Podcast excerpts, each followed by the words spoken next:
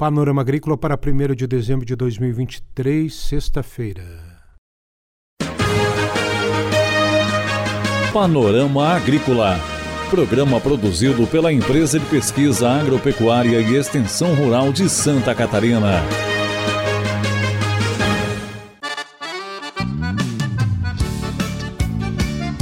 Olá, você, amigo ouvinte do Panorama Agrícola. Estamos abrindo o programa de 1 de dezembro de 2023, sexta-feira de lua cheia.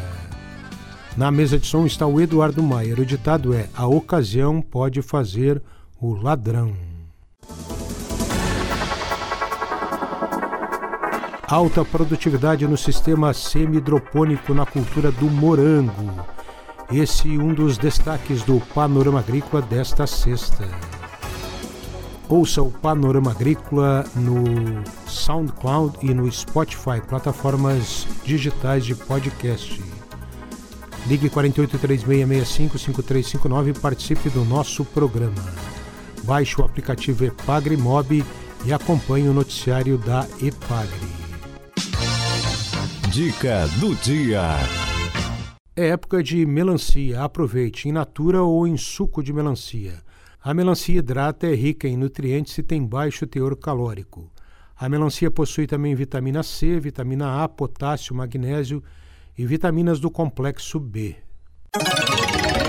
É hora das notícias. Pesquisadores Cristina Pandolfo, Gabriel Berenhauser Leite e Elisângela Benedetti da Silva, da Ipagre Cirã, junto com o pesquisador André Cesarino, da Estação Experimental da Ipagre de Caçador, apresentaram os primeiros resultados do uso do sensor LIDAR para a avaliação do manejo de pomares de macieira.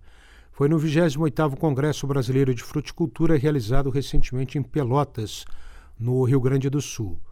O sensor LIDAR, Light Detection and Ranging, ou detecção e alcance de luz numa tradução livre, utiliza pulsos laser que geram uma nuvem de pontos tridimensional dos objetos-alvo.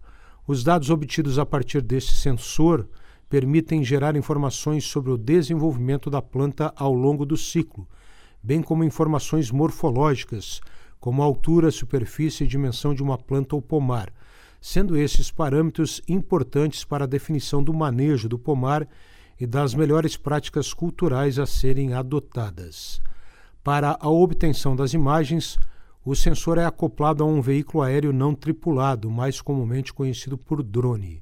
O uso desta ferramenta, sensor embarcado em drone, permite reduzir o trabalho e o tempo de aquisição dos dados de campo e aumentar a precisão das estimativas e modelos produzidos a partir dos dados coletados. Pesquisa da EPAGRE para a cultura da macieira e outras frutíferas.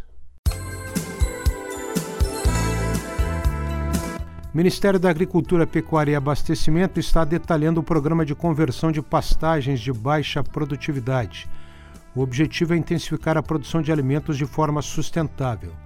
A proposta é que sejam incorporados à área de produção mais 40 milhões de hectares de pastagens degradadas ou de baixa produtividade nos próximos 10 anos. Isso vai intensificar a produção de alimentos sem avançar no desmatamento sobre as áreas já preservadas e com práticas que levem à não emissão de carbono. A iniciativa é considerada o maior programa de produção sustentável de alimentos no mundo, com foco na produção com rastreabilidade e sustentabilidade, sem comprometer florestas, e já foi apresentada em missões oficiais do Ministério em países como Alemanha, Índia, Indonésia, Emirados Árabes, Arábia Saudita, Coreia do Sul e Japão, atraindo o interesse de investidores estrangeiros. Nos últimos 50 anos, em que o Brasil teve um incremento de 140% na sua área de produção, o aumento de produtividade foi de 580%, graças à pesquisa e à ciência. Isso fez com que o país deixasse a posição de importador de alimentos para se tornar um dos maiores exportadores de alimentos do mundo. Confira a entrevista de hoje. Os desafios da cultura do morango para pesquisa e extensão. Ouça com o pesquisador Francisco Gervini, da Estação Experimental de Ituporanga, na entrevista de hoje. O Estado catarinense, ainda hoje, não consegue suprir a demanda anual de morangos, sendo em média 36% dos morangos do estado vindo de outras unidades da federação e inclusive de fora do Brasil. A importância do cultivo do morangueiro em Santa Catarina também é percebida pela alta demanda de informações técnicas e o crescente aumento do número de agricultores familiares que se dedicam à cultura. Estima-se que ao redor de 1.500 famílias têm no cultivo do morangueiro a sua principal fonte de renda, o que, se, o que deve gerar algo de 100 milhões de reais em valor de produção agropecuária por ano. Atualmente, o Estado se destaca no cenário nacional pela alta produtividade, o que se deve, entre outros fatores, ao uso predominante do cultivo do morangueiro em sistema semi-hidropônico. Atualmente, os produtores catarinenses utilizam em sua maioria um cultivar de morangueiro de dia neutro que foi desenvolvido na Universidade da Califórnia em 2009. Logicamente, este material foi desenvolvido para as condições norte-americanas e, apesar de sua rusticidade e boa produção, apresenta limitações quanto ao seu sabor. Novas demandas surgem a todo instante e desafiam extensionistas e pesquisadores. Dentre estas, está o desenvolvimento de cultivares produtivas com qualidade nutricional e qualidade organoléptica superior, e a sua avaliação nas diferentes regiões produtoras de morangueira do estado catarinense. Vale a pena destacar que o cultivo se encontra disseminado por todo o estado, em diferentes altitudes e, portanto, com diferentes características microclimáticas. A avaliação dos materiais permitirá observar a sua adaptação a cada localidade.